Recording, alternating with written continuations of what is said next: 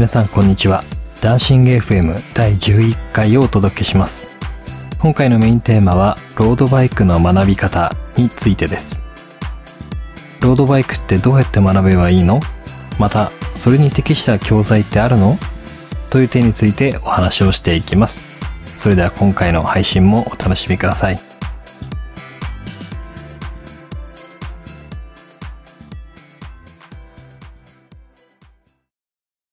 はい。それではダンシング FM 第11回をお届けします。今回のメインテーマは、ロードバイクの学び方についてです。ロードバイクってどうやって学べばいいのか、また、それに適した良い教材ってあるの？というところについて、今日はレギュラーの2人でお話をしていきたいと思います。まあ、金ポさん、今回もよろしくお願いします。よろしくお願いします。はい。で、まず今日、まあ、今回のこのテーマを取り上げるにあたりまして、まず、まあ、その、まきちゃんと私のそもそもの、こう、ロードバイクというか、自転車に対する取り組み姿勢みたいな、まあ、考え方というかですね、そういったところについて、まずはお話をしていきたいと思います。まあ、私からちょっと先に言うと、まあ、もともと自転車がメインの趣味ではなくて、もっと他にいろんな趣味があってですね、そのうちの、あくまで自転車一つというところで、そんなにこう強烈な自転車に対する意欲みたいなのはなくてですね、純粋にあの乗ることを楽しんでるという感じで、で、メンテナンスとかもそこまで興味がないってことはないんですけど、あんまりその強い興味は持ってないっていう感じが私の今の自転車に対する考え方というか姿勢になります。マクションはどんな感じですか？ハマればとことん掘るって感じですね。はいはい。趣味全般に関して。で自転車もそんな最初はハマるイメージっていうか、あれはなかったんですけど、どんどん沼に使っていった感じにはなりますね。うんもともと興味があったわけではなくて、ですね。乗るようになって、で、いろいろ手つけていくじゃないですか。はい。そしてそっからなんかいつの間にか掘ってたって感じですね。はいはい。で、今ではもう暇があれば自転車業界のネットニュース見たりとか、ロードレース見たりとかしてる感じなんですかね。そうですね。最近とかやっぱりネットが普及してからは、やっぱり情報が早いんでですね、それに追随していろいろ掘るよっていうか、ある程度知識がついた時に、そういうネット関係が整ったっていうか、ニュースとかが出てくるようになったっていうのがあって、うんでそれで追い始めたっていうのがありますね。はい。サイトとかはやっぱり英語、日本語はい。問わずって感じにはなりますけど。あれちなみにあの隙間時間とか電車を待つ時間とかそういう時でもやっぱり自転車のネタを調べてたりするの？それはないですね。あそこまではないそこまではないですけど、まあ、なんかツイッターとかで上がってきたりしたら、掘るとかはいはいって感じですね。あえて調べるっていうのは最近は減りましたね。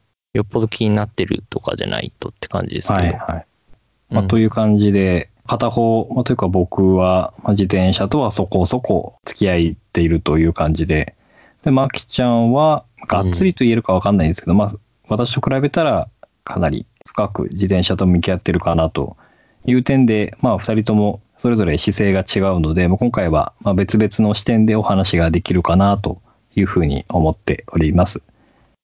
じゃあその実際に自転車をどういうふうに普段勉強しているのかという点についてお話をしていきたいと思うんですけれどもとまず私はですね普段はまあツイッターがメインの情報収集源になっててタイムラインで見て自転車で例えば知らない単語が出てきたとかそういった時にあの Google 先生でうん調べるとかですね。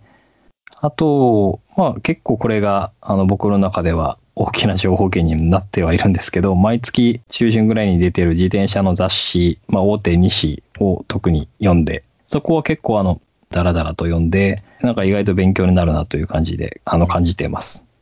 あとは三大ツールのうち2つぐらいをリアルタイムで見るっていう感じですね。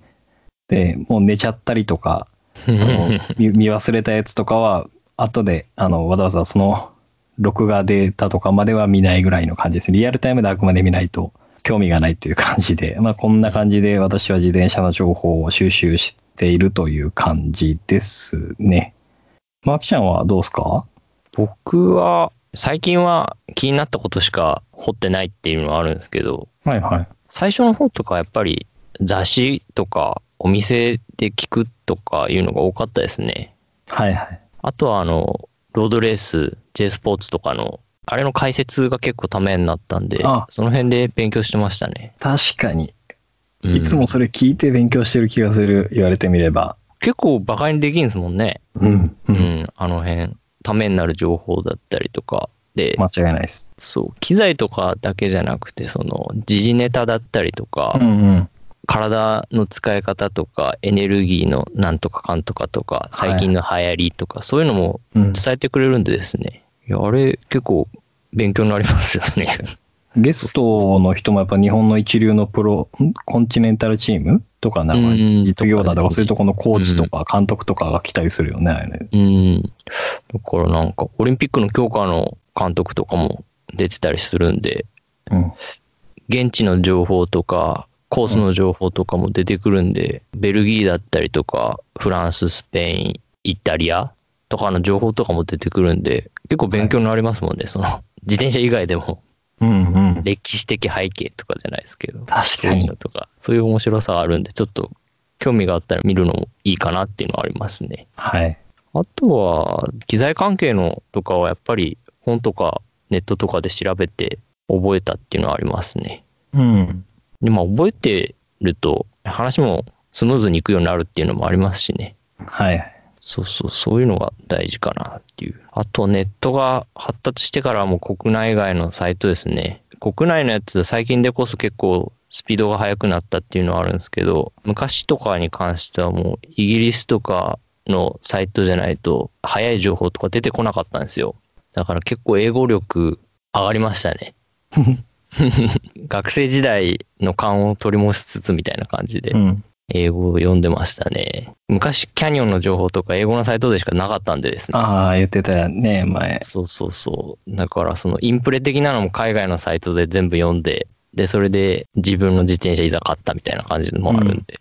そんな感じですね。まあ、あとは気になったらググってったらいいんじゃないですかね。やっぱりグーグル先生すごいんで。そうですね。そんな感じかな。あとはまあ、機材関係に関してはですね、勉強してったのは、まあ今でもそうなんですけど、まあ安全マージン確保した上でこう、いろいろ買って試してっていううん。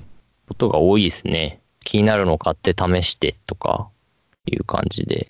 まあ、はいちょいちょい通販とかなんで痛い目とか見ることもあるっちゃあるんですけどね。勢いだけで買って結局使ってないとか使ってもなんか大してあれじゃなかったみたいなのとか結構眠ってますもんね。段ボールとかで。そういう過去の遺物でもまあ勉強にはお金がいるっていう 感じもあるんで。最近でこそなんですけど今 YouTube あるじゃないですか。はいはい。あれめっちゃ便利っすね。便利よね。うん。やっぱ百分は一見にしかずじゃないですけど、動画で見れるっていいなっていう。そうですね。一気にしかずって言っちゃうと、このポッドキャスト そうそうそうラジオっていうそうね。感じはあるんですけど、まあ、こう調べるきっかけになるっちゃなるっていうのはあるんでですね、こういうラジオとかは。うん。まあ、そういうところもありつつ、でもやっぱうん YouTube すげえなっていう。そうですね。今、Google で検索しても一番最初にトップに出てくるのが YouTube の動画だったりするもんね。そうでしょうね、やっぱり。YouTube 自体が Google だからね、そもそも。そうか、そうさ、そうか。親会社。そうそう。Google で調べるにしても、まあ、YouTube に行くにしても、いきなり何もなしに検索するって多分ないので、まあ、うんさっき言った Twitter とか、うん。あのロプロのロードレース見たりとか、雑誌を見たりとかして、気になったキーワードを検索して、うんウェブで調べてうん覚えていくというのが、まあ、今の時代に合ったうん調べ方なのかもしれないですね。勉強の仕方という点では。ですね。流れ的にはそんな感じですね、多分。んうんでそういうのなんか、うんノートにまとめてたりしないよね。ナイスナイスナイス。なんか、へーって見ながらな流し読みして、また後で、あれ何やったっけみたいな。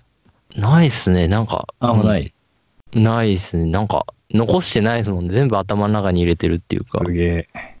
いや、も頭うないんか。やることだ。いやいやいやいや。なんか昔からずっとこうなんでですね。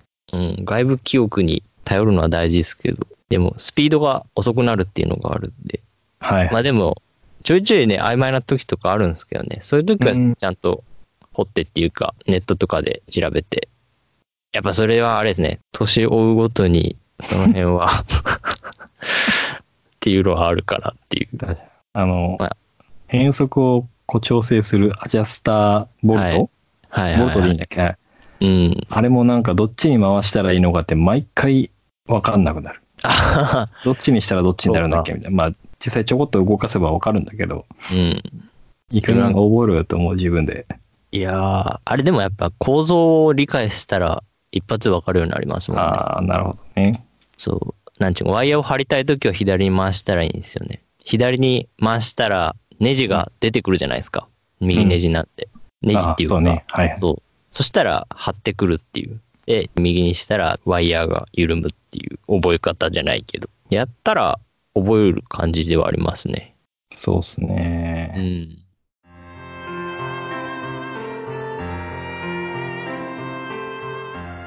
ダンシング FM ツイッター見たりとか、雑誌見たりとか、ロードレース見たりとかっていうのは、こう、能動的そうそうそうそう。にまあ調べるということで、それはそれですごく記憶に残りやすいのかなと思うんですけど、やっぱり一番記憶に残りやすいのはトラブルかなと、実際のトラブルにかなうものはないなっていうふうにそうですね。思うんですよね。うんで、マキちゃんもだいぶ前のエピソードの中で、初めてパンクした時に自分自身が何もできなかったっていうことがきっかけで覚えるようになったみたいなことを言ってたじゃない。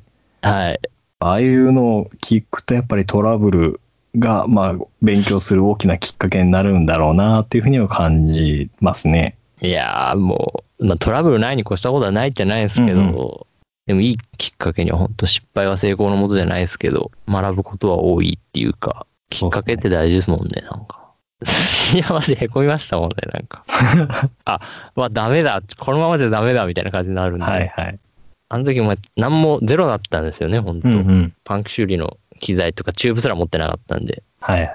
でも本当あの時のへこみ具合がすごかったんですよ。うわーって思って、俺ダメや、みたいな感じになって。うん。で、それで、あ、もうこれどうにかさないけんってなって、って感じのやつがあったんで、準備しとけばそういうことなかったっちゃなかったんですけど。はいはい。うん。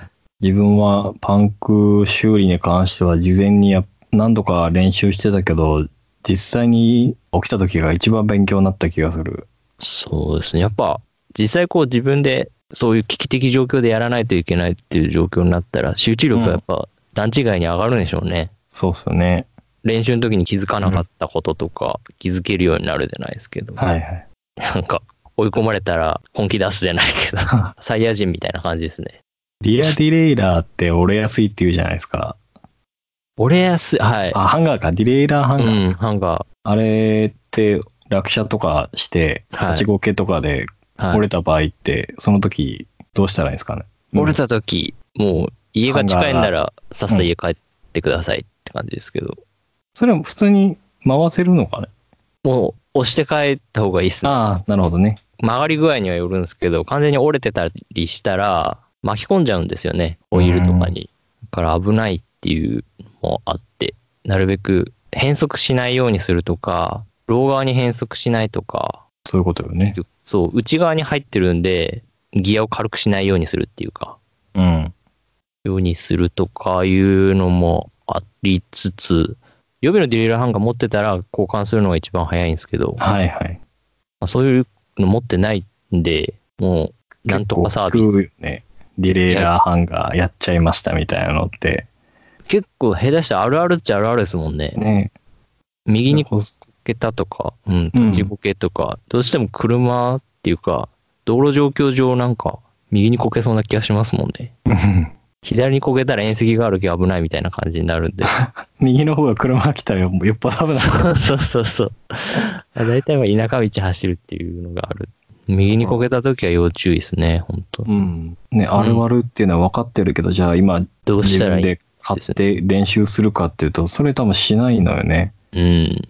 だから、なんか一応 YouTube とかで、ああ、こうやればいいのね、ぐらいに見とっても、多分実際起きた時に、ああ、どうするんだっけみたいな。うん。でもうあれですね、ロードサービス呼ぶのが一番ですね。ああ、まあね。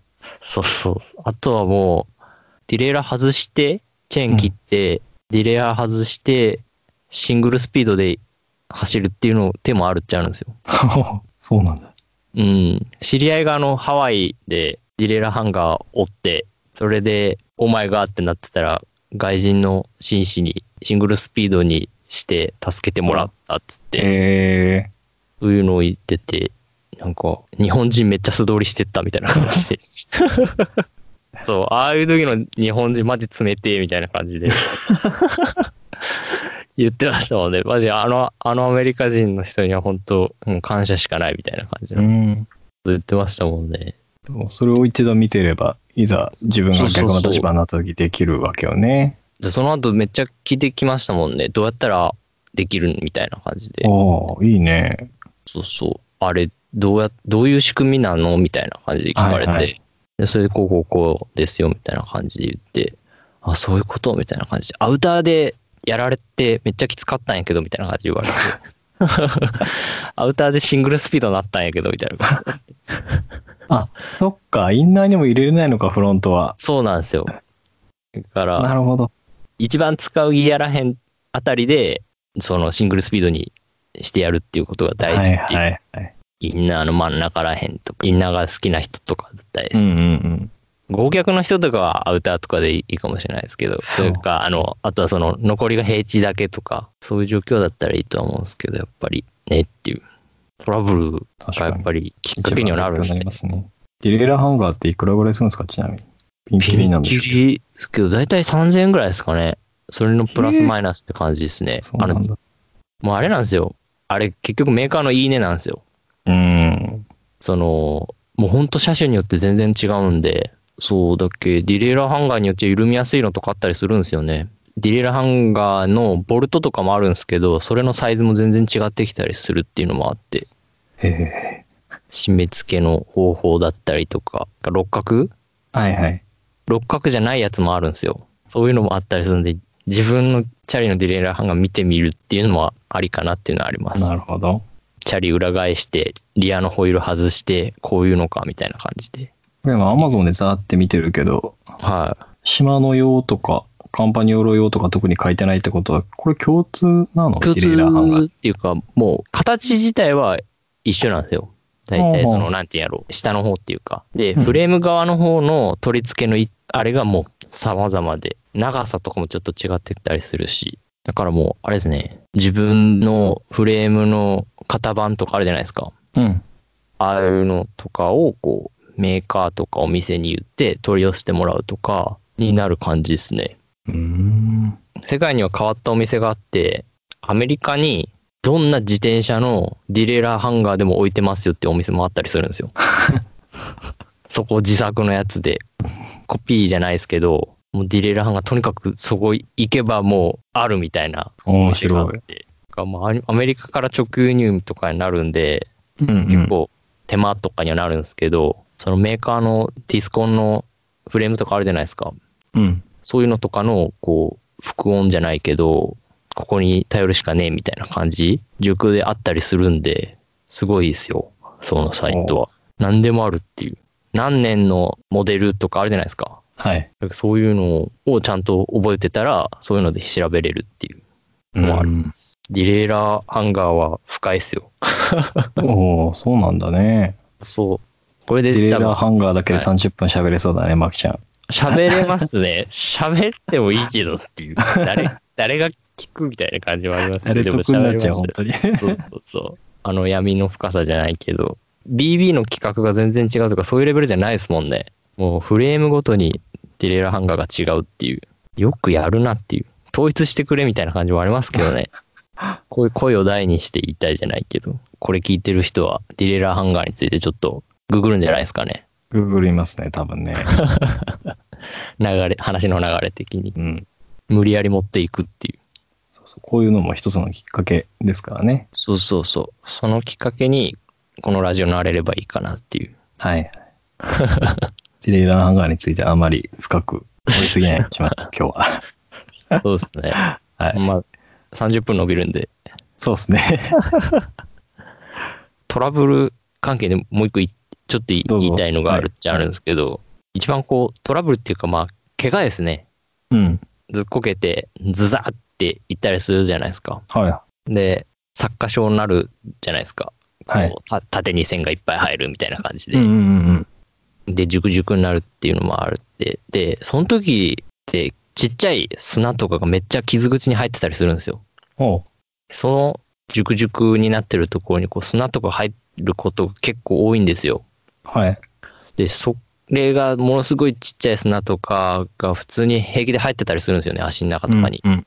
でそれが感染症みたいな感じを引き起こして可能の原因になったりするんですよね。だから、あの、なんていうんですかね、サッカー症っていうか、まあ、怪我した後とかは、みんな、ああいう傷パーパッドみたいなの貼ったりするじゃないですか。はその前にひどそうだったりと傷口が深かったら、とりあえず水でガガシガシ上がもうブラシとかで使って傷口の中を洗ってやったりとかして、それでもう病院行った方がいいっす。い。え局所麻酔して砂とか細かいのとかガラス片とかいろいろ入ってるんですよ。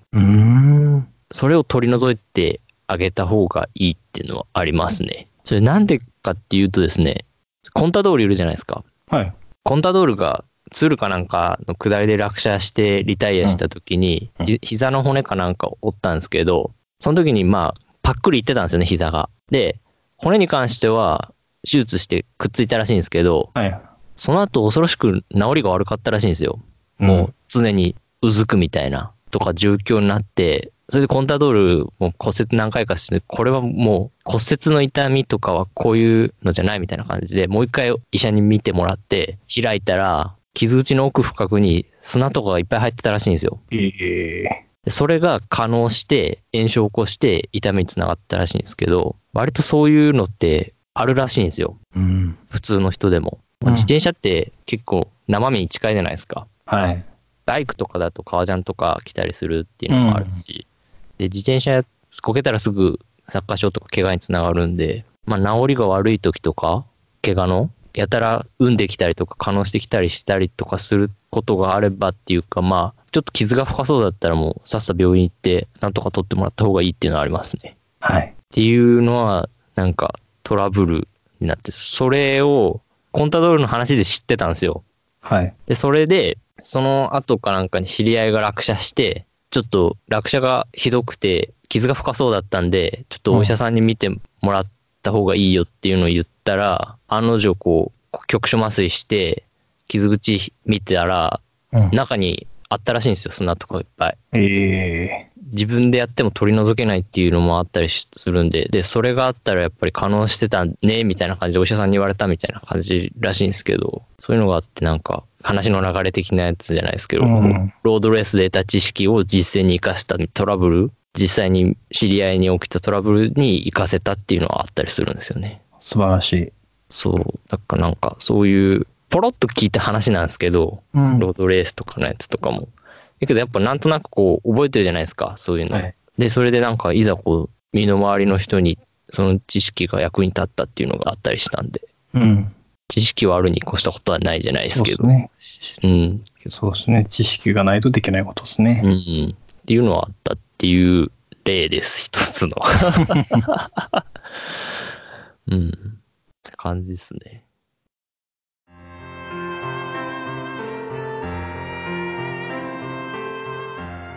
ダンシング FM そのトラブルが一番、まあ、いい勉強のきっかけになりますよというところもありつつの、あとまあ私の例でいくと、まあ、ブログを書いてるというところもあって、えーブログもなかなか更新するネタがなかったりすると、自分で工具を買ってメンテナンスをして、まあ、それを記事にしたりとか、うん。っていうことをやってるんですけど、あブログに上げるっていうことは、それはつまり第三者の人に見られるということでもあるんで、あんまりこう適当にやるとね、お詳しい方々から叩かれちゃうので、ちゃんと調べてからブログ記事にするようにはしてて、まあこれがいわゆるまあ勉強になってるというのは一つありますね。。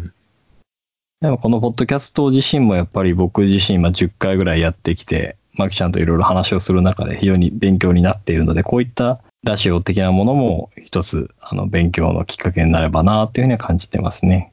ですね。僕自身もそうですもんね。アウトプットの場がこれしかないっていうのがあはいはいるんでですね。話すときとか、裏付け的なのがいるなっていうときとかはしっかり調べて。そうですよね。うん。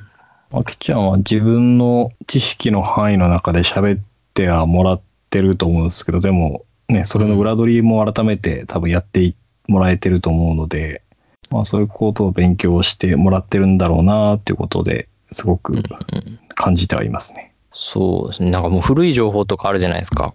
はいはいはいだいだいぶ前に調べたとかも、そういう時とかは改めてまた調べ直して、あ、よし間違ってないみたいなんとか、うん。認識が甘かったりしたら、ちょっともうちょい調べ直すとか、そういうことはやるようにはしてますけど、まあでもなんていうんですかね、やっぱこう、うん、甘いところもあるっちゃあるとは思いますけど、ああ、まあいいんじゃないですかね、そこはね。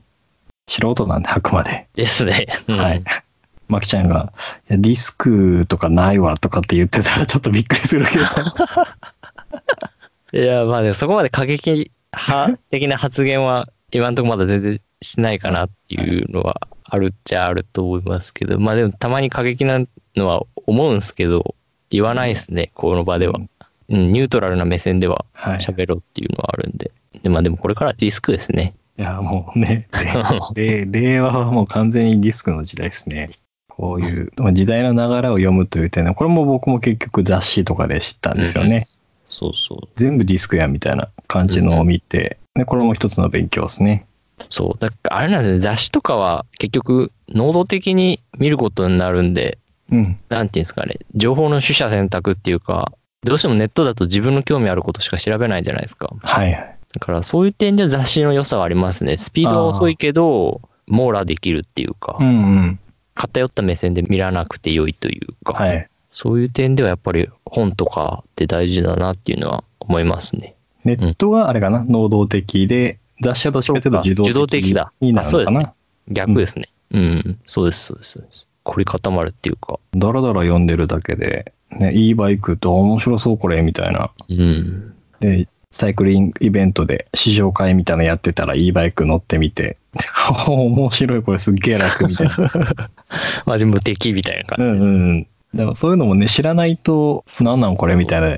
で、通り過ぎちゃうところをね、普段なんか雑誌とかで見てて、ああ、なんか面白いのがあるんだなって、ああ、目の前にあるんだったら、じゃあちょっと乗ってみようかな、みたいな。うん。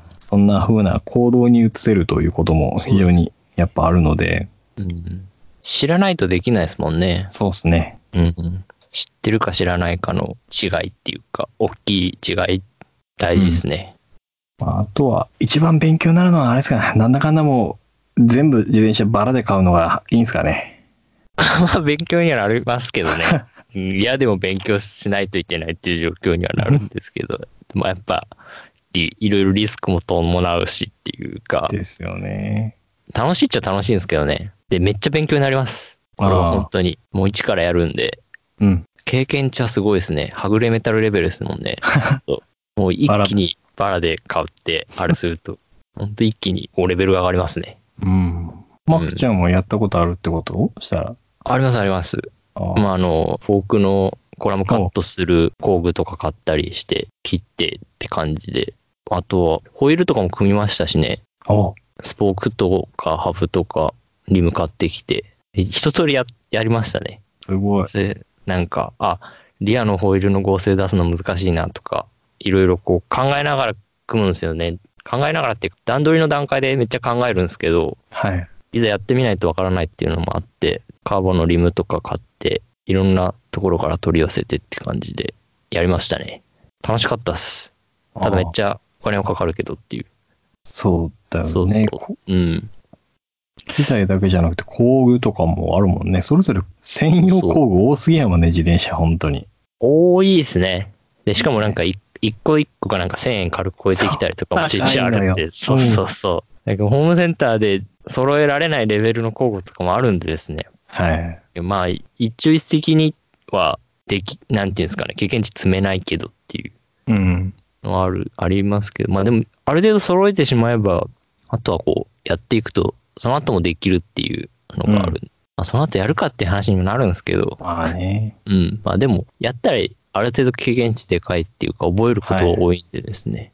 楽しいっちゃ楽しいですね。そういうの楽しめてやれるかどうかっていうのはあるかもしれないですね。ですよね。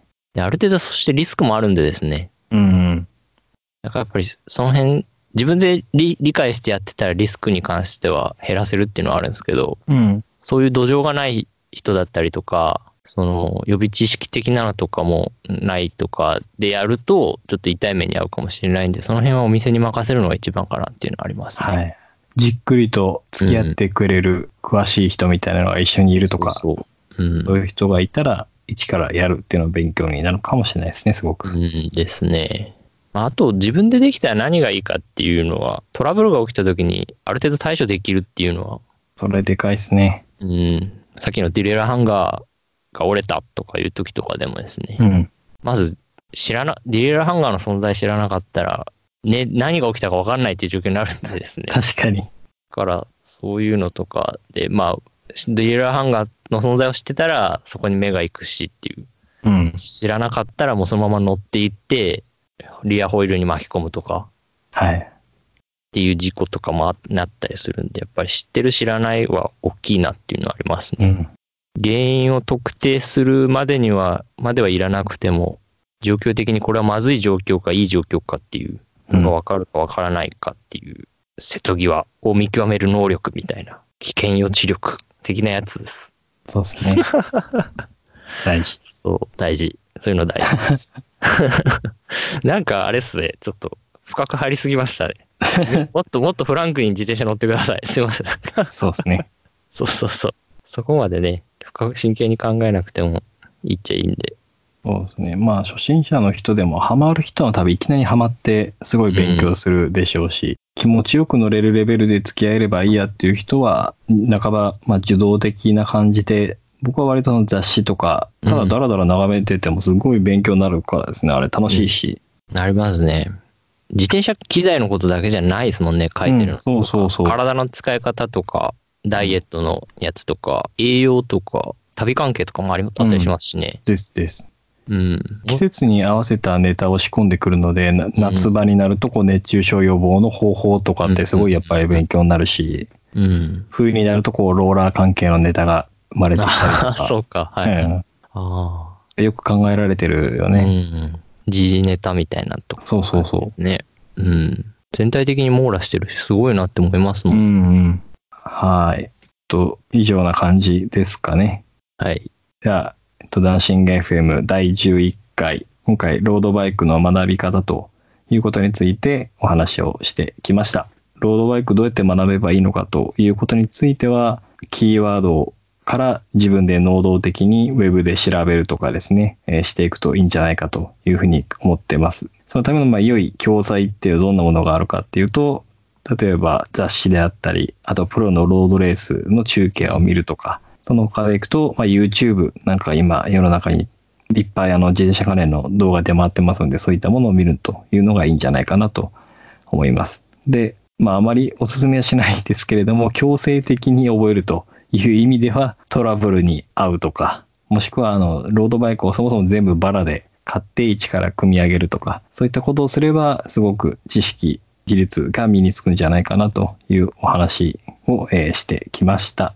まあ、なんだかんだですね、あの、勉強も大事ですけれども、自転車を楽しくうん。乗ることが一番大事なので、皆さん楽しんでロードバイクを乗ってください。